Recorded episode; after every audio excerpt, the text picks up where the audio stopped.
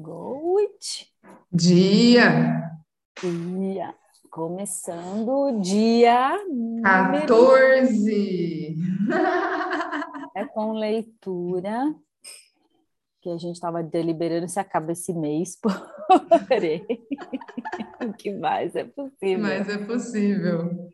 Um livro em seis meses. É sobre isso, gente. Ai, ai. É que esse livro é muito denso, muito difícil. Não, a gente tá lendo uma vez por semana mesmo. É isso aí. Ah, Em Quer compensação, aí? quantos livros, né, gente? Bora, maternidade. Ó, ó, ó. Lembrando, né, como a gente sempre fala aqui, expanda para quem não é mãe, né? A gente sempre é todo mundo materna, Todo né? mundo De alguma forma. Maternidade. Embora a maternidade e a criação dos filhos esteja com certeza relacionadas, elas emergiram como duas áreas distintas de vergonha. A vergonha materna trata da nossa identidade como mãe ou como mulher que não é mãe. A vergonha da criação dos filhos concentra-se em como criamos e interagimos com nossas crianças. A vergonha Hum. materna é uma questão avassaladora para mulheres. Todas as participantes que desempenham, desempenhavam o papel de mãe identificaram isso como um problema. E como a maternidade é uma identidade muito vinculada à ideia de ser mulher, ficou claro que não é necessário ser mãe para que a maternidade provoque vergonha. Uau! Uau. Como aprendemos naquele poderoso guia sobre a compreensão da infertilidade, as mulheres que lutam para ter filhos falaram intensamente sobre a vergonha materna em sua vida, assim como aquelas que escolheram adiar a maternidade ou não ter filhos. A sociedade encara a identidade feminina e a maternidade como coisas intrinsecamente vinculadas. Portanto, nosso valor como mulher costuma ser avaliado em relação ao nosso papel como mãe em potencial. Em algumas comunidades, as a expectativa da maternidade é composta por diversas camadas, incluindo normas que dizem que é jovem demais, quem é velha, quem é jovem demais, quem é velha demais e qual gênero desejável para os bebês. Como se as mães fossem capazes de controlar isso. Assim que a mulher atinge a idade estabelecida pela comunidade, elas começam a, se senti- a sentir a necessidade de se defender das expectativas da maternidade. Pergunta-se com frequência por que ainda não casaram, ou se já casaram, por que ainda não tiveram filhos. Até as casadas com um filho apenas costuma, costumam ser questionadas sobre o motivo para ainda não terem o segundo. Daquelas que têm quatro ou cinco filhos, espera-se que explicam por que tiveram tantos. A vergonha materna parece nascer com as meninas. Além das expectativas sociais de que a maternidade define o feminino, existem expectativas muito rígidas sobre como deve ser uma boa mãe. Existe, existem algumas qualidades muito desejáveis associadas à maternidade e algumas características universalmente indesejadas. De modo curioso, parecer alguém que está se esforçando demais foi identificado como uma característica indesejada, não apenas para a maternidade, mas também para todas as áreas nessa categoria. Desejamos perfeição, mas não queremos que pareça um esforço. Queremos que, de algum modo, ela simplesmente se materialize. Ler esse aqui, amiga. Pronto, aí está. Você não tem tempo nem talento para parecer tão intencionalmente bagunçada. Embora eu ouça isso toda vez que pareço com uma pilha de, fo de fotos de Meg Ryan no salão. Ainda não acredito na cabeleireira. Tudo que eu quero é o cabelo da Meg Ryan. Da última vez pedi, quero ficar com a cara de quem acabou de sair da cama. Isso não pode ser difícil, não é? Ela retrucou. É preciso duas horas e dez pessoas para obter esse resultado de look natural. Caia na real. Eu lembrei do flash dance. Queremos ser beldades naturais, mães naturais. pais naturalmente bons e queremos pertencer às famílias naturalmente fabulosas. Pensem em quanto dinheiro já foi ganho com a venda de produtos que prometem uma aparência natural. E quando se trata de trabalho, adoramos ouvir: ela faz tudo parecer tão fácil, ou então, ela nasceu para isso. As participantes da pesquisa realmente expuseram um interessante paradoxo da perfeição. A imperfeição gera vergonha e esforça-se demais para obter perfeição também. Na era da gratificação instantânea e da celebridade pura e simples, é fácil entender como nos encantamos pela ideia de que, se realmente quisermos muito alguma coisa, pronto, aí está. Quantas de nós já foram vítimas de, frase, de frases como: Isso não deveria dar tanto trabalho assim? Ou não é uma coisa que eu faço naturalmente, não deve ser para mim. Sim, existem pessoas com talentos naturais, mas para a maioria, inclusive para celebridades e superstars, o êxito é o resultado de trabalho duro e comprometimento. Das pessoas que estão em boa forma física e têm um corpo saudável, 95% se esforçam para isso, e muito. Das diversas pessoas que possuem habilidades para educar os filhos, que eu realmente respeito, só um minuto, Ellen, segue aí para eu dar tchau aqui. Tá, peraí. Aí, peraí, amor. Ai, caramba, perdi aqui. Pronto, já voltei, amiga. das diversas pessoas que possuem habilidade para educar os filhos, que eu realmente respeito, todas se esforçam para isso. Encaram a tarefa como um trabalho que exige habilidades e treinamento, prática e o investimento de uma fatia considerável de tempo. Elas leem, frequentam aulas, praticam e avaliam as técnicas e estratégias. O mesmo se aplica à família e à maternidade. Existe uma correlação direta entre entrada e saída. As áreas dessa categoria são como qualquer outro esforço que se baseiam em habilidades. Se você tem metas razoáveis, quanto mais investir tempo e recurso, quanto mais praticar, mais aumentará suas chances de alcançar as metas. Há alguns anos, uma doutoranda me disse: Eu adoraria escrever um livro. Junto material há muitos anos, mas não acho que seja capaz. Quando eu perguntei o que impedia, ela olhou para o chão entre nós e disse: Não é fácil para mim. Escrever é tão estressante. Não sou como você, não sai naturalmente. Além do mais, sou sensível demais e dizem que os escritores precisam ser capazes de rir das críticas. Pude perceber que ela sentia vergonha ao dar aquela explicação. Uma parte de mim sentia empatia verdadeira por ela. Outra ficou um pouco irritada. Fiquei ali pensando: escrever não é moleza para mim. Arranco uma palavra de cada vez. Às vezes não é tão ruim, em outros dias é torturante. E a crítica? Todos os escritores que eu conheço se esforçam para lidar bem com a crítica. Você trabalha para recebê-la melhor mas é doloroso, principalmente quando se trata de crítica pessoal. Quando acreditamos que o sucesso deve vir sem esforço, sem esforço, nós, ao mesmo tempo, abrimos a porta para a vergonha e desdenhamos, desdenhamos os esforços de pessoas que tentam lidar com suas questões relativas ao perfeccionismo. Nós nos tornamos parte da nossa própria teia da vergonha e da teia de outras mulheres. Quantas vezes não minimizamos os esforços feitos por outra pessoa, pois endossamos a expectativa de que a família ou a maternidade não deveriam ser tão difíceis? O casamento, a criação dos filhos, a saúde, a carreira, a maternidade, tudo isso exige uma tremenda dose de trabalho. E a busca pelo equilíbrio das demandas dessas cinco áreas talvez seja o maior desafio de nossa vida. Precisamos questionar a realidade de nossas expectativas. Não é porque não conseguimos nos sentar e redigir o grande romance dessa geração em uma semana que não podemos ser bons escritores. E precisamos lembrar que, por trás de cada pessoa naturalmente talentosa, existe em geral um imenso esforço de trabalho e dedicação e dedicação e comprometimento. Pegue aí. Vamos lá. Em defesa de nossa vida.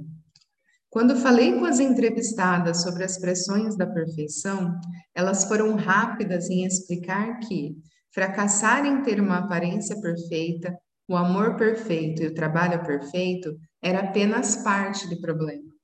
De igual importância é a vergonha que deriva do que estamos dispostas a fazer para aparentar perfeição ou esconder imperfeições.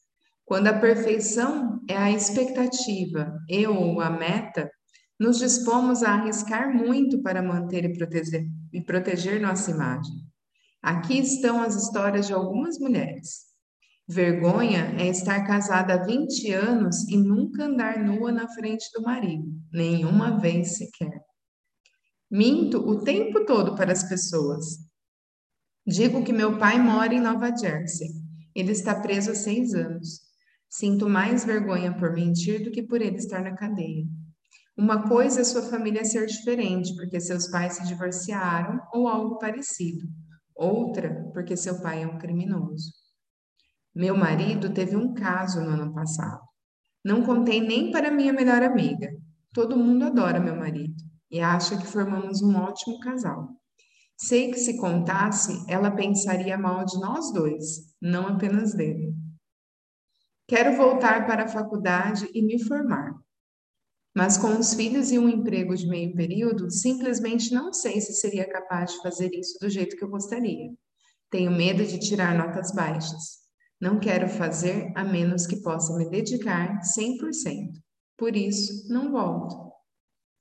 Digo para as pessoas que meus pais viajam muito. No ano passado, fui a única caloura que não recebeu a visita dos pais no fim de semana da família. Não os convidei.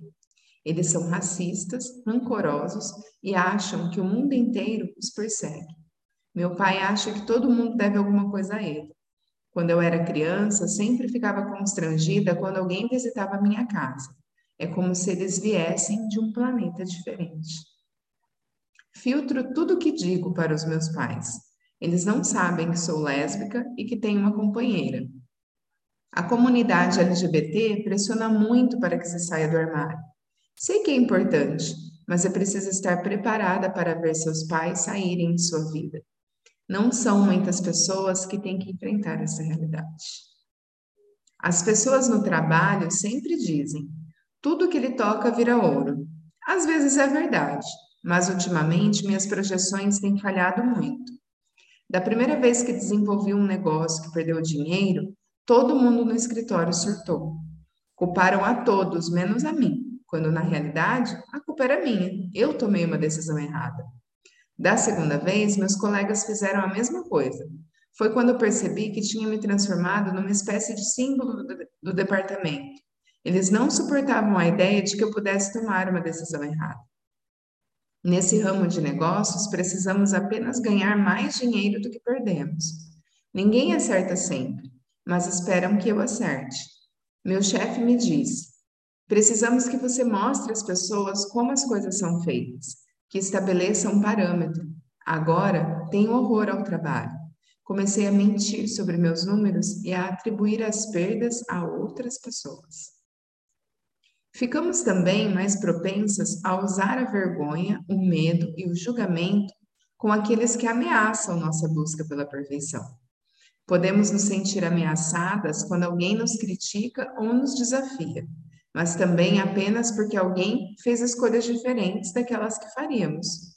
Isso veio à tona muitas vezes quando o tema era a criação dos filhos, uma questão particularmente complexa, pois baseamos nosso nível de desempenho em como somos percebidos no papel de pais e em como nossos filhos são percebidos. Como demonstram os exemplos ao longo deste livro, e certamente vários do que apresenta a seguir, somos muito suscetíveis a usar a vergonha, o medo e o julgamento com nossos filhos quando eles desenvolvem comportamentos que causam danos à imagem parental que estamos tentando criar. Quando eu e meu marido resolvemos contar aos meus pais sobre nossa decisão de não ter filhos, eles ficaram arrasados. Não paravam de perguntar: o que há de errado com você? E como pode fazer isso conosco? Minha mãe chegou a dizer: é uma desgraça para a família. Todo mundo vai achar que alguma coisa está errada. Eu sempre soube que seria difícil, mas foi bem pior do que eu imaginava. O pai da minha companheira estava fazendo um daqueles sermões costumeiros, berrando com ela por ser lésbica. Ele a chamou de sapatão, dizendo que ela era uma vergonha para uma família respeitável. Então, bem na minha frente, ele disse: E para completar, você ainda tem que ser sapatão como a namorada negra. Lembro que fiquei lá parada pensando. Não, ele não acabou de dizer isso. Não estamos falando de um sujeito de origem simples, estamos falando de um executivo do setor de petróleo e gás de 50 anos e com um número absurdo de diplomas. A vergonha realmente faz com que as pessoas se comportem como loucas. Meu marido é muito duro com o nosso filho. Ele o pressiona muito, quer que tenha notas altíssimas e que seja o melhor jogador de beisebol da escola. Tento amenizar a situação, mas nunca funciona. Vejo o estresse do meu filho. Costumava falar do assunto com as mães de outras crianças do beisebol, mas parei. Elas começaram a me criar muitas dificuldades. Disseram que os outros meninos consideram meu marido cruel e injusto. Elas acham que eu e meu marido estamos arruinando a vida do meu filho. Não tenho ideia do que fazer, então fico quieta. Em casos mais extremos, nossa incapacidade de expor as imperfeições pode nos colocar ou colocar pessoas que amamos em situação de perigo real. Quando eu estava grávida, todas as minhas amigas disseram: Ah, espere só, espere só. Você vai sentir um amor que nunca sentiu antes. É impressionante. E não paravam de repetir isso. Depois que meu primeiro filho nasceu, fiquei muito deprimida e, na verdade, não sentia nada em relação a ele. Só ficava triste, sobrecarregada e queria que minha vida voltasse a ser como era antes da gravidez. Sentir-se assim ao olhar o seu bebê recém-nascido, fiquei tão envergonhada que pensei: meu Deus, vou ser uma daquelas mães que você sabe. Meu filho vai ser um maluco e eu sou maluca. Meu marido ficou apavorado. Acho que ele pensou que tinha se casado com um monstro. Ele não sabia o que dizer, e minha sogra só repetia: tem alguma coisa errada. Ela não está normal. Tem alguma coisa errada. Ela não está normal. Durante dois meses, minha vida foi um inferno. Eu não procurava um médico porque sentia muita vergonha. Por fim, quando ficou tudo tão ruim que eu mal conseguia levar a vida e temia ser internada pela família, eu me obriguei a ir à minha médica. Ela explicou que algumas mulheres sofrem de depressão pós-parto e a causa pode ser hormonal. Diz que pode acontecer mesmo. Diz que pode acontecer, mesmo que a mulher normalmente seja amorosa. Comecei a tomar remédios, o que em si já era uma coisa muito ruim, mas não tanto quanto não sentir nada em relação ao próprio filho. Depois de dois meses, voltei a me sentir normal. Quando lembro dessa época, sei que foi o período mais sombrio da minha vida. Sinto vergonha por odiar meu corpo com todas as minhas forças. Quero dizer, às vezes, odeio tanto meu corpo que chego a, a desejar ficar doente. Doente de verdade. Doente a ponto de perder uns 15 ou 20 quilos. Não quero morrer, mas se pudesse ficar bem doente, por mais terrível que fosse, se eu pudesse ficar doente bastante para perder 15 ou 20 quilos, então valeria a pena. Dá para imaginar alguém detestando o próprio corpo assim? Tenho vergonha do meu corpo e tenho vergonha de odiá-lo tanto. Minha filha é usuária de drogas e meu filho, no último ano do ensino fundamental, está indo mal na escola. Quando seu único trabalho é criar os filhos e os dois fracassam, você é um fracasso. Minhas amigas ficam me dizendo que eu preciso providenciar ajuda para a menina mas eu não sei o que fazer. Não posso contar para meu marido, ele ia ficar louco. Sei que ela bebe e dirige, mas se tirar o carro dela, ele vai querer saber o motivo. Em algum momento percebi que me recusar a ir ao médico por ter vergonha do meu corpo e de ser obesa é quase uma forma de suicídio. Tive que piorar muito antes que me obrigasse a procurar tratamento. Às vezes faço sexo sem proteção. Sei que é uma burrice, mas os caras acham muito ruim com a camisinha. Já é difícil ter 30 anos e ser solteira. Não quero, além de tudo, virar a patrulha do sexo seguro. Se eu peço e eles fingem que não ouvem ou dizem que não querem, não me sinto à vontade para criar casos. Como esses depoimentos demonstram, perseguir a perfeição pode ser tão perigoso quanto frustrante. Às vezes, os riscos que assumimos não são tão óbvios quanto esses que acabamos de ler. Um exemplo disso é minha própria batalha para não ser vista como mãe superprotetora e ansiosa. Entre minhas experiências como assistente social e as experiências de Steve na pediatria, já vi um número desproporcional de coisas ruins acontecerem a crianças. Às vezes, é difícil me desvencilhar do medo que surge de preocupações baseadas na realidade. Duas questões são particularmente importantes para mim: controle de armas e cintos de segurança. Se Ellen é convidada para brincar na casa de alguém, Quero ter certeza de que não existem armas carregadas por lá e de que ela vai usar o cinto de segurança devidamente se for passear de carro. Antes, ela ainda era pequena bastante para que nós a acompanhássemos nos encontros com os amigos, mas à medida que cresce, isso também muda. Às vezes percebo que fui silenciada pela vergonha de parecer obsessivamente preocupada. Não quero ser vista como aquela mãe histérica que não sai do pé. Realmente tive que procurar minha rede de conexões em busca de apoio para repensar essas questões. Uma amiga que trabalha no programa de prevenção à gravidez adolescente me disse o que costuma falar para as meninas. Se você não fica à vontade com alguém para falar de camisinha, isso significa que você não conhece a pessoa bastante para fazer sexo. Então, em vez de pensar, espero que não achem que sou maluca, penso, se sinto vergonha demais para falar dessas preocupações, provavelmente não estou à vontade com essas pessoas para deixar que Ellen fique na casa delas para brincar, sem supervisão. Ihu! Vai lá, amiga. Perfeccionismo e resiliência é vergonha. Peraí que eu só vou pôr a Tuca no sofá que ela já tá pedindo aqui. Tá. Ai, eu vou começar aqui. Tá, só vou pôr a Tuca no sofá.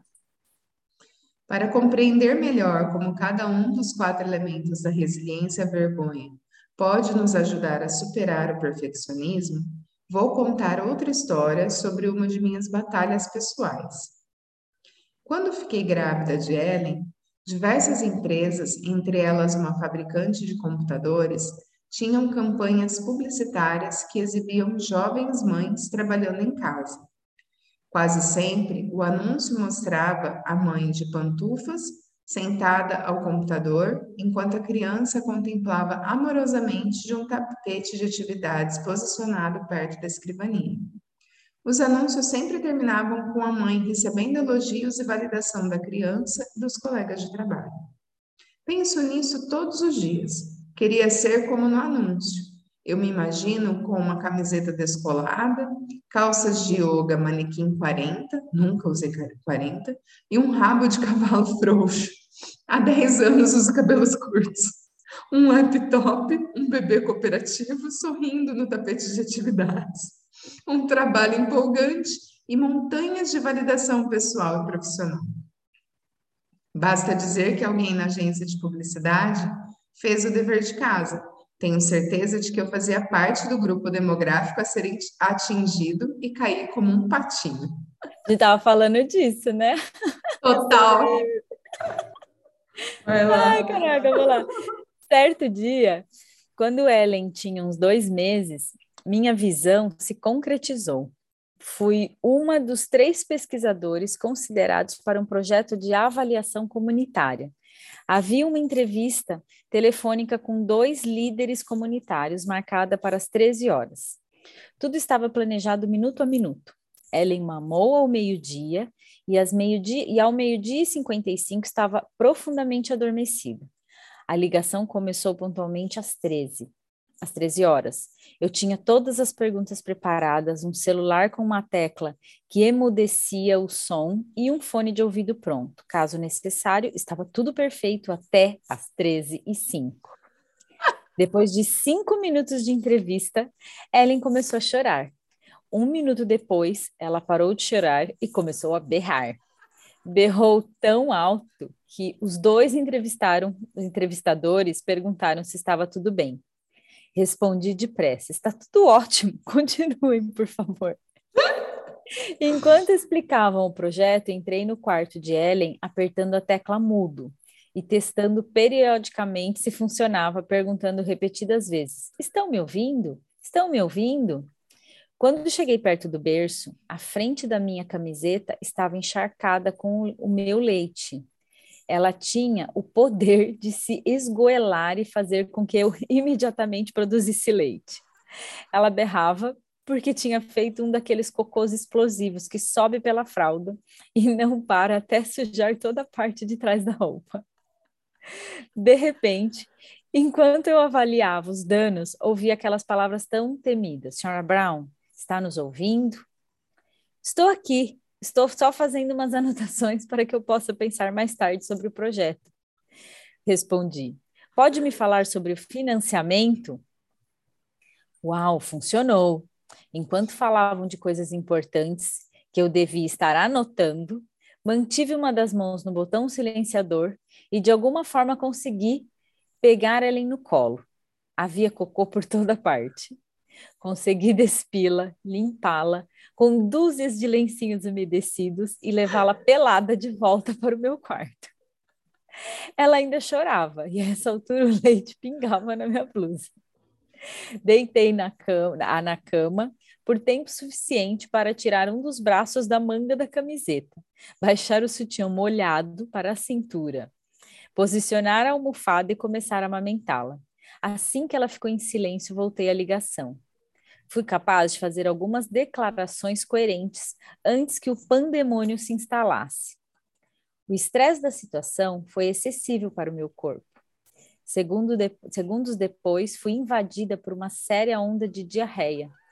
Eu estava de pé com a almofada de amamentação em torno da cintura, as lágrimas escorrendo pelo rosto, a camiseta pendurada nas costas e tentando dar passinhos de pinguim pelo quarto. Da forma mais graciosa possível, retirei-me da disputa pelo posto e agradeci aos meus e agradecer aos meus entrevistadores pelo tempo que despenderam comigo. Depois me sentei, segurando Ellen e chorando. Senti vergonha por minha incapacidade de tornar realidade minha visão do que era a mãe perfeita que tem uma carreira. Uma coisa era deixar a disputa por um posto de pesquisadora, mas pior ainda era olhar para a pequena Ellen, pelada, precisando de um banho e sentir que eu também havia falhado com ela. Ai, caraca. Algumas semanas depois, não, só para ajudar, né? Nada, uhum. nada, nada, entendeu? Ali, quem nunca, né? Quem nunca? Cara, quem nunca? Algumas semanas depois, Steve e Down sugeriram que eu aplicasse a essa situação aquilo que estava aprendendo sobre a vergonha. Já tive minha cota de comentários do tipo pesquisadora da vergonha vá se tratar. Ao pensar no assunto, minha vergonha virou decepção, depois desilusão, uma dose saudável de nunca mais vou acreditar naquelas baboseiras de bebê sorridente, laptop e fantufas. Agora, quando amigas minhas ficam grávidas no primeiro filho e me contam como planejam trabalhar de casa com recém-nascido, conto logo minha história elas costumavam perguntar: Mas você não consegue organizar o trabalho a partir dos horários do bebê? Ou, mas você não pode garantir que ele vai fazer o cocô antes da ligação? Digo a elas carinhosamente: Isso só acontece na televisão. Quando apliquei os quatro elementos da resiliência à vergonha a essa situação, aprendi o seguinte: reconhecer os gatilhos da vergonha. Eu não queria ser vista como alguém incapaz de equilibrar a maternidade e o trabalho e que necessita de ajuda. Queria ser vista como uma daquelas profissionais que são mães descontraídas, bem equilibradas e que não precisam de ajuda. Ainda não sei bem a origem das mensagens que alimentam essa identidade. Sei que algumas vieram do que vi enquanto crescia, na minha família. Minha mãe não trabalhou fora até o fim da minha adolescência. Ela estava presente na escola, era líder das bandeirantes, acompanhava a natação, coordenava o transporte das crianças, etc. Era essa a imagem que eu tinha na cabeça para mim. Eu. Opa, peraí que fugiu aqui. Eu faria o que, ela fez. que ela fez. Eu faria o que ela fez. Mas o trabalho em tempo integral, mais o trabalho em tempo integral, e ainda concluiria a pós-graduação. a ideia de deixar algo de lado não era para mim, era para as outras mães, aquelas que não conseguiam dar conta de tudo. Concluí, concluí que eu não pertencia a um grupo diferente. Você sabe, o grupo das mães dos comerciais de TV preferia as mensagens delas Compre esse laptop e trabalhar em casa com recém-nascido será moleza. Você será uma pessoa moderna e descolada. Inicie sua agitada manhã no seu home office com o nosso café e você vai morar num local bacana. Local bacana, no sorro e ter roupas incríveis. Se comprar nosso detergente, você vai descobrir a beira da praia. Você vai se descobrir à beira da praia, segurando o bebê com uma das mãos e um, brilhe, e um bilhete premiado na outra. Comprando detergente, né? praticar a consciência crítica. Cara, gente está falando disso. Total. Praticar a consciência crítica existem. Praticar a consciência crítica. Existem expectativas de que as mulheres são capazes de fazer tudo. A síndrome da supermulher. Apesar de todos os meus esforços e das lições que aprendi, às vezes ainda acho que consigo dar conta de tudo ao mesmo tempo. Acredito que a expectativa existe como resultado da luta das mulheres pela igualdade no mercado de trabalho, sem, porém, obter o apoio e a ajuda necessários para a verdadeira igualdade de condições. Também acho que a necessidade de dar conta de tudo ao mesmo tempo, especialmente no trabalho e da maternidade, está ligada ao fato de encararmos o segundo como uma tarefa menos importante e fácil. A realidade é que criar os filhos é mais difícil do que qualquer emprego que já tive. Só não se obtém uma avaliação formal, nem validação ou pagamento. Por fim, todo o debate sobre voltar ao trabalho versus ficar em casa está reservado para as mulheres que dispõem de recursos para pensar no trabalho como uma opção. Costumamos recriminar mulheres por assumirem tarefas demais, por escolherem o estilo de vida de supermulher, mas muitas precisam mesmo fazer tudo ou não há nada como, alimentar os filhos. Para mim, parte da prática da consciência crítica é decodificar mensagens constantes. Às vezes, quando as pessoas fazem comentários sobre nossas escolhas, sentimos vergonha e não sabemos o motivo. Aqui estão algumas das mensagens subjacentes e conflitantes que alimentam nossa vergonha e nossas inseguranças. Você é quanto você ganha. A maternidade é fácil. O que mais você faz? Devia ter um emprego de verdade. Precisa ter seu próprio dinheiro e sua identidade. Devia, subiu demais aqui. Devia ficar em casa. Esse é seu trabalho. Se fosse melhor como mãe ou como profissional, não ia ter problema para fazer as duas coisas. Eita! Nossa. Buscar apoio. É. Buscar apoio. Quem nunca escutou, né? Nenhuma dessas? Quem nunca? Ou quem nunca se falou isso, né? Sentiu isso, né? Uhum. Buscar apoio. Quando se trata dos meus conflitos pessoais com aparência, família, criação dos filhos, maternidade, trabalho, dependo 100% da minha rede de conexões. Dependo dos conselhos, orientações, apoio, feedback, validação, elogios e às vezes apenas que alguém segure minha mão ou tome conta das crianças. Trabalhei muito para construir essa rede. Ela agora é grande, é grande e robusta. Também dependo dessas pessoas para dependerem de mim. Sei que parece engraçado, mas quero ter relacionamentos que funcionem em duas vias. Receber empatia é um presente maravilhoso, mas oferecê-la também é. Dar e receber, receber me fazem uma pessoa melhor e me ajudam a aumentar minha resiliência à vergonha. Minha teia da vergonha em torno dessas questões é formada principalmente pela mídia e por mim mesmo. Trabalho nisso constantemente, mas ainda sou vulnerável a revistas e filmes preciso estar vigilante na prática da consciência crítica, conversando com minha rede de conexões sobre esse assunto. Também existem amigos e parentes que apertam os botões errados, especialmente no que diz respeito à criação de filhos e ao trabalho. Falar de vergonha. Se a meta de falar de vergonha é aprender a expressar nossos sentimentos e pedir o que necessitamos, então eu diria que estou melhorando. Definitivamente, sou melhor no primeiro ponto. Como tantas mulheres, em geral, acho difícil pedir o que preciso, principalmente se é de ajuda ou de apoio que preciso. Durante as entrevistas, um padrão interessante emergiu. Parece que muitas têm essa dificuldade para pedir ajuda ou apoio. Com frequência, somos as cuidadoras e assistentes.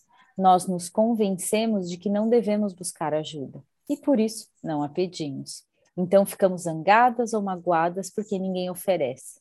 Pensamos, ele não me vê, não vê que eu estou me afogando? Ou por que ela não faz alguma coisa? isso pode crescer e rapidamente se transformar em uma situação de recriminação e vergonha. Precisamos de ajuda, mas não pedimos. Ficamos zangadas porque não a obtemos. Sentimos vergonha só de pensar que alguém nos ajudaria, quando sabemos que isso vai acontecer. Para mim, pedir ajuda é um aprendizado em que ainda estou me aperfeiçoando. Uh, Ivigo Rabi! Nossa rede de conexão está fortalecida sobre isso. Gente, acho que esse é o maior, maior aprendizado, assim, né, Ellen, que a gente é. teve, né? A gente, a gente foi nossa rede de Não, e ainda é, né? Porque é, não, é o que ela falou, né? Não é, acaba, né? Porque os temas vão mudando, mas é, a vergonha é algo que tende a nos acompanhar é, sempre, né? Porque novos temas vão surgindo, a gente vai acessando aspectos diferentes de nós mesmas a cada dia e, e se dando conta do quanto ainda tem para falar sobre uhum, isso. Exato. Né? Mas eu acho que o primeiro passo é, é esse mesmo, é buscar pessoas para você falar sobre isso. Porque só o fato de você ter alguém para falar sobre isso já te torna menos a, a, a, cobrança sobre você mesma já diminui um pouquinho, né? Porque você percebe é. que você não está sozinha. É, porque é o exercício de sair do olho do furacão, né? De olhar o é. problema, de se identificar com o problema, porque a gente se identifica muito com ele. É, a gente acha Quando que a gente é o problema. Só a né? gente, que, que, não, que não tem esse olhar de achar que é possível mudar, que tem saída. Quando você vai para esse, esse espaço que eu e a Ellen, a gente pode falar que a gente criou, né? Sim. Que tem, assim, a gente, além do trabalho do, do auto, eu acho que o trabalho que a gente faz do auto-julgamento, de, de não julgar, eu acho que esse exercício também, as pessoas sabem é. que pode se conectar com a gente, primeiro por essa possibilidade, né? Meu, elas fazem o exercício do não julgamento, elas têm ferramentas para isso.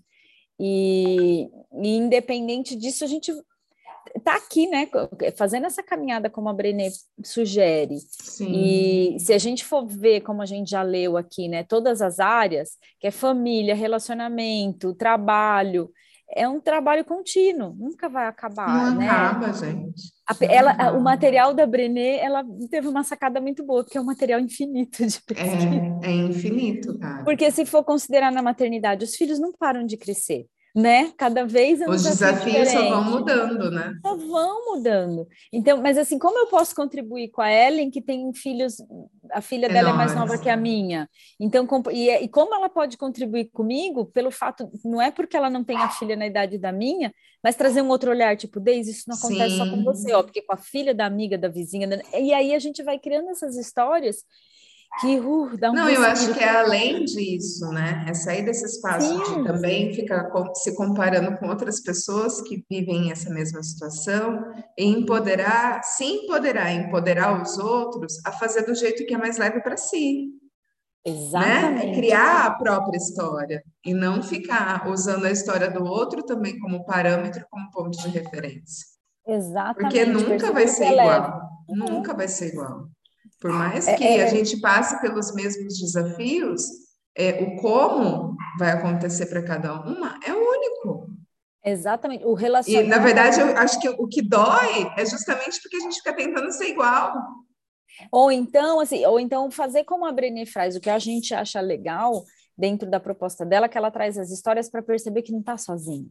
Né? Como assim? A Brené teve o sonho de ter a família de margarina, ela já não tem, né? É. Então, é perceber que o, que o outro também passa pelos mesmos desafios. Então, Sim. quando a gente traz para a presença. Não, eu acho que isso era uma coisa que a gente falava muito no começo do Hub, no sentido assim, a gente achava que para é, empoderar outras pessoas, outras mulheres, a gente achava que a nossa vida tinha que estar certa, uhum. né? Muitas vezes a gente se parou por isso.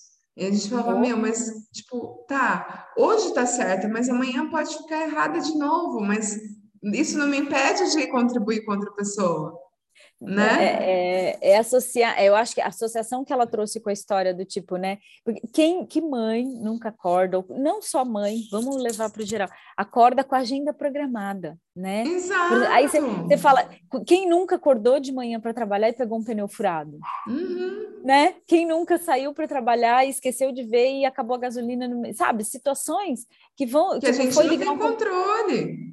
No meio de uma reunião acabou a bateria enfim, é, que seria associando a história né, que ela programou, é que assim, escolher a hora que o nenê vai fazer cocô é ótimo. Aí é Oi? demais, né, gente? Oi. É um robô Oi? ou é uma criança, né? peraí, você programa a hora do mamar. E aquilo que ela falou, e assim, a maternidade traz muito essa presença para essa falta do controle. Sim. Porque eh, ela trouxe, assim, o nenê do lado você produz leite, você não tem controle sobre isso, é o natural.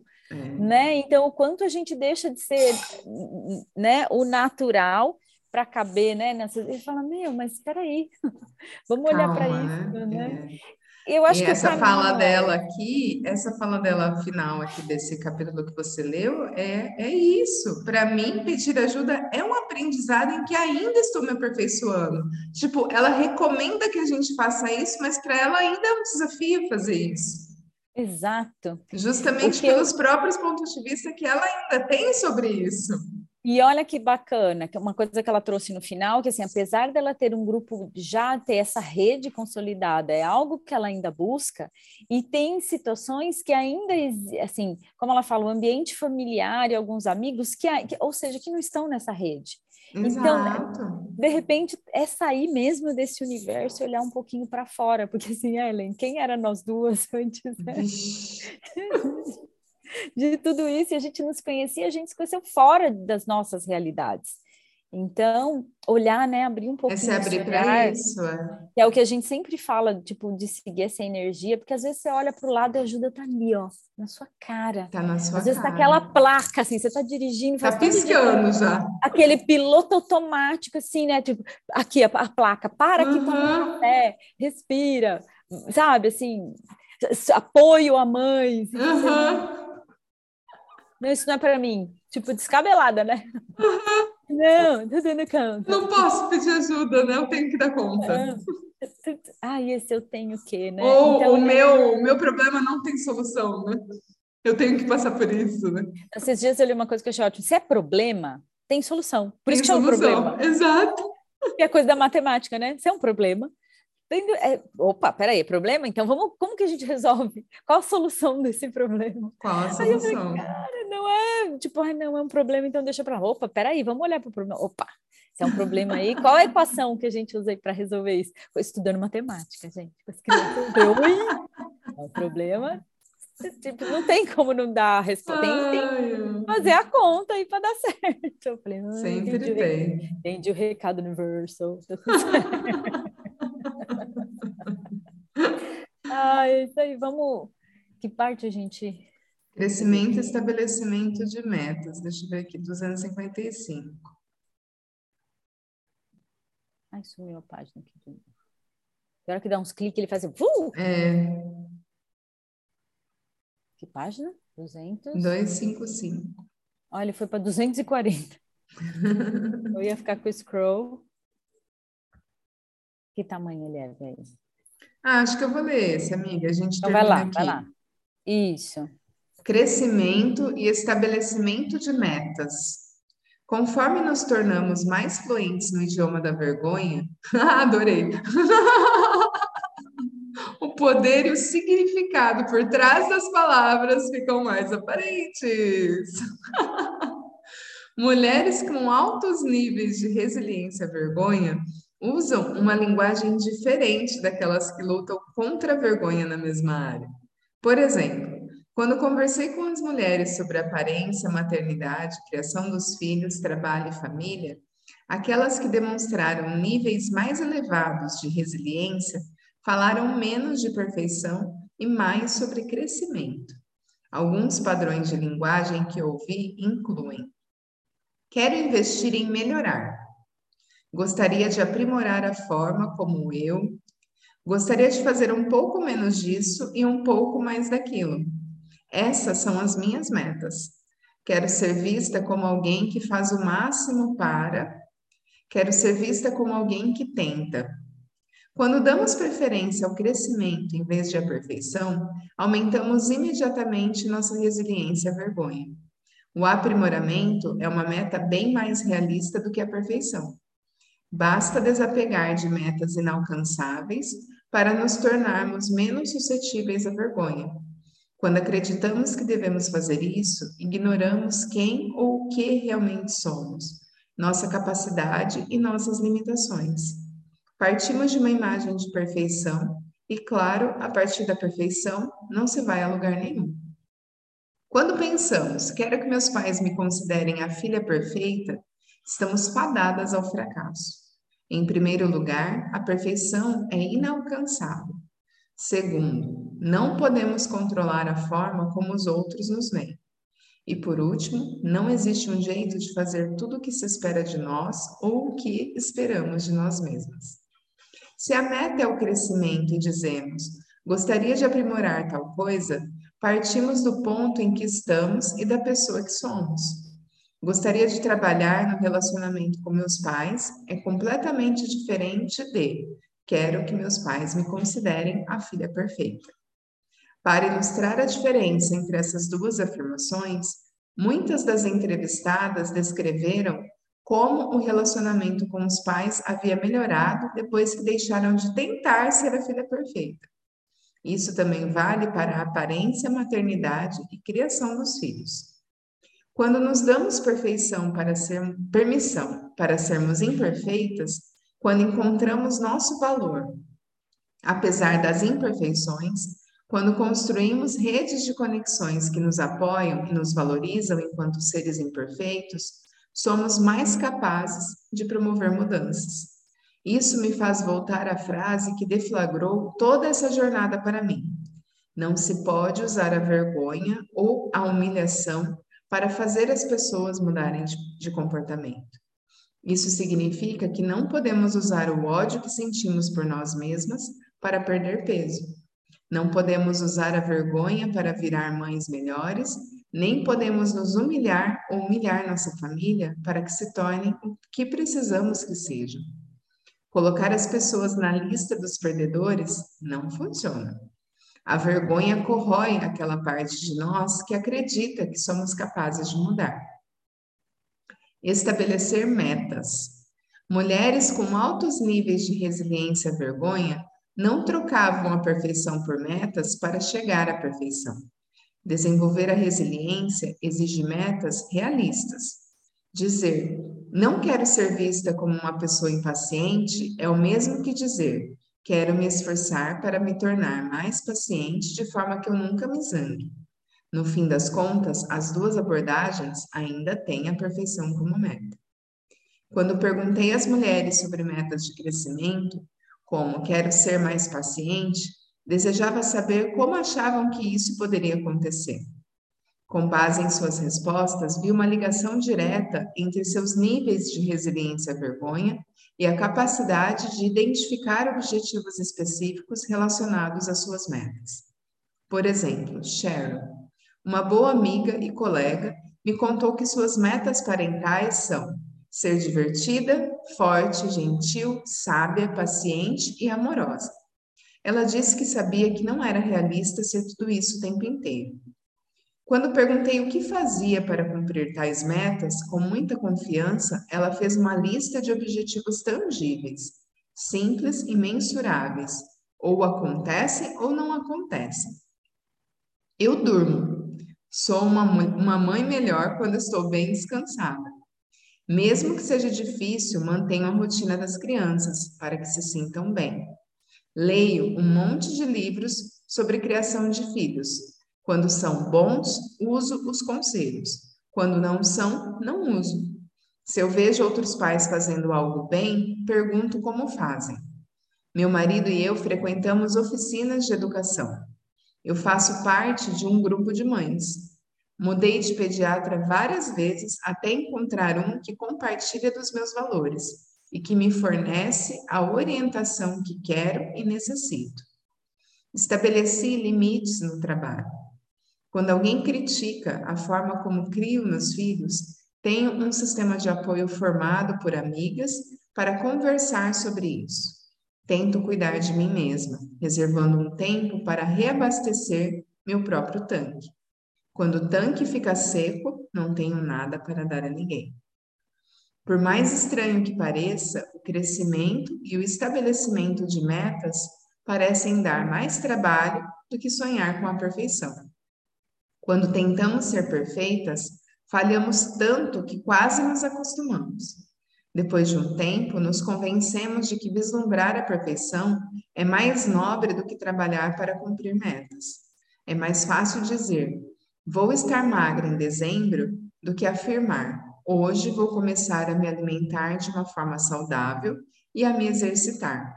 Ou as coisas vão ficar ótimas quando sairmos do vermelho, em vez de não usarei o cartão de crédito esta semana. Quando estabelecemos objetivos realistas para metas de crescimento, assumimos a responsabilidade pelo dia de hoje, pelo de amanhã e o seguinte em vez de adiar a tarefa pelos próximos seis meses. As mulheres que encontrei com os mais altos níveis de resiliência à vergonha em relação a questões de perfeição tinham metas bem realistas e estratégias concretas e mensuráveis para cumpri-las. Um exemplo era uma mulher que lutava contra um transtorno alimentar havia mais de 10 anos. Ela disse que superou a bulimia e a vergonha decorrente de ser bulímica ao estabelecer metas de saúde realistas por escrito para cada semana, em vez daquelas universais metas de emagrecimento. Disse que não quer mais ser vista como magra, e sim como saudável. E se esforça para isso exercitando-se durante 35 minutos, cinco vezes por semana, e consumindo pelo menos três refeições saudáveis todos os dias. Um dos benefícios do crescimento por meio do estabelecimento de metas é que não se trata de uma proposta do tipo tudo ou nada. Sucesso e fracasso não são os únicos resultados possíveis. Se a meta é se tornar melhor mãe ou pai, e estabelecemos como dois objetivos razoáveis a leitura de um artigo sobre a criação dos filhos por mês e conversar com pais que demonstram habilidades que respeitamos, ainda é possível aprender e crescer, mesmo se não cumprirmos todos os objetivos. Se não lemos o artigo, mas aprendemos muita coisa com outros pais, ainda obtivemos crescimento. E talvez cheguemos à conclusão de que a leitura de artigos não é nosso ponto forte. Talvez seja mais útil passar mais tempo com outros pais.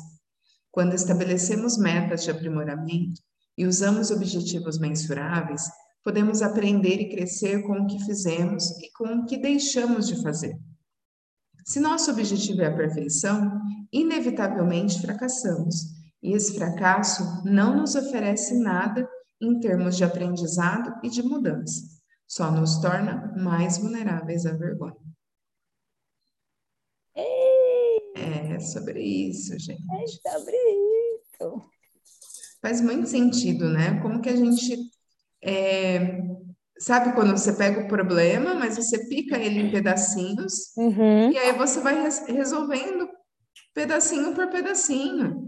Porque às vezes a gente dá uma dimensão tão grande para as coisas que o, o, tamanho daquela coisa já te paralisa. Exatamente. Quando você faz ela menor, você desmembra ela em etapas ou em micro que parte eu posso resolver qual primeiro? Parte, é, qual que é o BO que tá pegando mais aqui que eu posso, o que que eu posso escolher hoje que vai resolver esse pedacinho? Exato. Só que assim, olha que doideira, né? Porque assim, a gente olhando para tudo, né? A gente só quando que a gente consegue perceber isso, esse desmembrar tal, quando está na presença, né? Quando está na presença. No piloto automático, você acha que tudo é grande, que tudo não sei o que. Não, então... eu acho que quando você escolhe realmente mudar, né, Deise? Porque é, quando é... você não está na presença, você acha não, que tudo é impossível, mas assim, o quanto também tem de não escolha aí. Isso. Né? E aí, sim, porque Aí vai cair naquele espaço que hoje a gente sabe que assim, esse movimento só acontece quando você estiver naquele ato de ruptura mesmo. Tipo, Exato. E quando você vê que, que, que o tanque secou, entendeu? E, não, e, tá, e se, se, o tanque está seco de verdade, você não tem nada para nem para você, né? Nem que eu acho que você, você tem que encher o tanque para você, né? Primeiro. Sempre, e aí, opa, sempre. dessa, dessa carga aí, desse, do meu tanque, depois do meu tanque abastecido, eu fazer o que é leve para mim, né? De me incluir, né? E eu acho que eu posso falar isso, né? De, né? de Sim, experiência, nessa né? coisa do se incluir.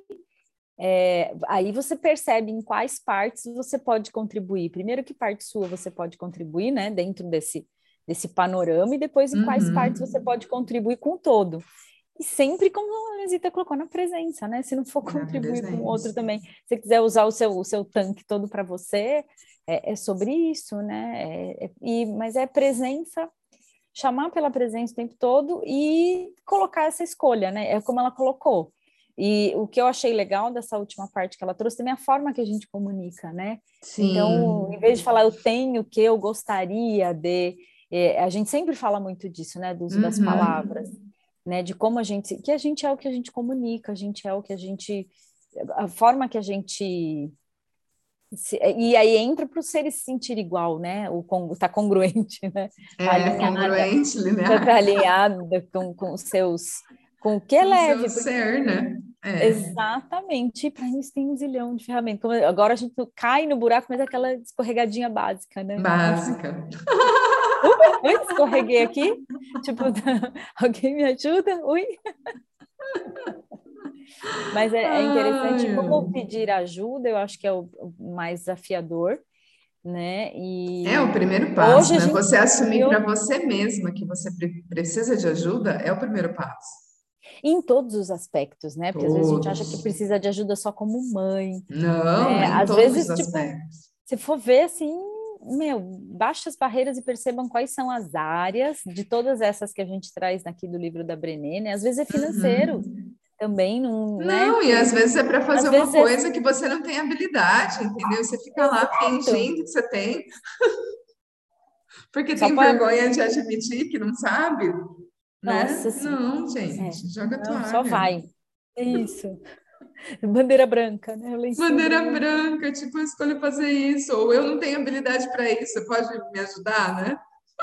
Exato. Esses dias, não sei quem me perguntou como eu era na cozinha. Eu falei, gente, que cozinha? Que Oi? cozinha.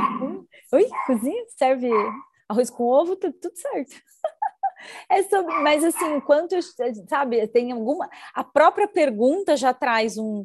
Já né? traz um Já peso, traz né? um peso. É, é uma Né? cobrança intrínseca, né? Ainda Você mais é mulher, te- logo você é Isso. mãe, logo você é esposa, logo você cozinha. Você tem que dominar todas as Logo você tem que saber todas as habilidades culinárias. Oi? Não, e, e o que veio aqui, né? Assim, uma coisa vinha uma pessoa, tipo, não, não vou usar o comum, né? Assim, tipo, a Ellen perguntando você cozinha, porque eu sei que ela também não é expert na cozinha. Não. Aí outra coisa é um chefe de cozinha. Você cozinha? Hã? Aí você, você vai, oi, Hum, tipo, "Ai, que não deu, tá, tá tudo certo. Não. Eu sou muito boa em não, não estar na cozinha. Não, e o às vezes a gente se permite ainda manter essa mentira, né? No sentido Nossa. assim, é, às vezes ainda acontece, né? Vem uma pessoa e fala assim, ah, porque esse utensílio, não, não, não, não, não, é ótimo. E, tipo, é uma pessoa que sabe que eu não sou da cozinha. Aí, antigamente, falava, ah, é, nossa, que legal, interessante, vou buscar. Não vou buscar merda, não me interesso por isso, por que, que eu tenho que buscar isso? Falei, não, fu- ah, hoje já é diferente. Ô, fulana, por que você tá falando isso comigo? Tipo, oi, acorda. Tipo, vai falar com ele, não é comigo. Procure a pessoa certa. Não vou conseguir É te para você ajudar. dar sua mensagem. Esse assunto não me interessa, vamos falar de outra coisa? Né? É sobre isso, clareza, presença, tá conectada com o que é leve, né? Com o que funciona. E para isso tem muita ferramenta disponível. Vixe, zilhões, gente. Ai, gente Mas nenhuma delas funciona se não tiver escolha. Hã? Não, se não, ação, né? Até o livro da, os livros da Brené tem um monte de monte. ferramentas. De... Só a própria leitura já traz muita já consciência. traz muita consciência, é sobre isso. Então, é. pode começar até por um livro. Quantos livros a gente já leu e não caiu a ficha e depois você pega e... Manual do Axis, né? Tem que ler 10 mil Nossa vezes. Ai, caraca, hum, daí eu li isso já. Ah, já tá, li? Tá. Como assim? Nossa, eu não lembro dessa parte aqui. Ai, ai. Voltamos na semana que vem. Que então, vem. Com dia 15 desse livro eterno, gente. Livro eterno. A história sem fim. A gente vai pro, a gente vai para o livro dos recordes. Com, depois a gente manda marca a Brené. Brené, levamos seis meses para ler seu livro, tá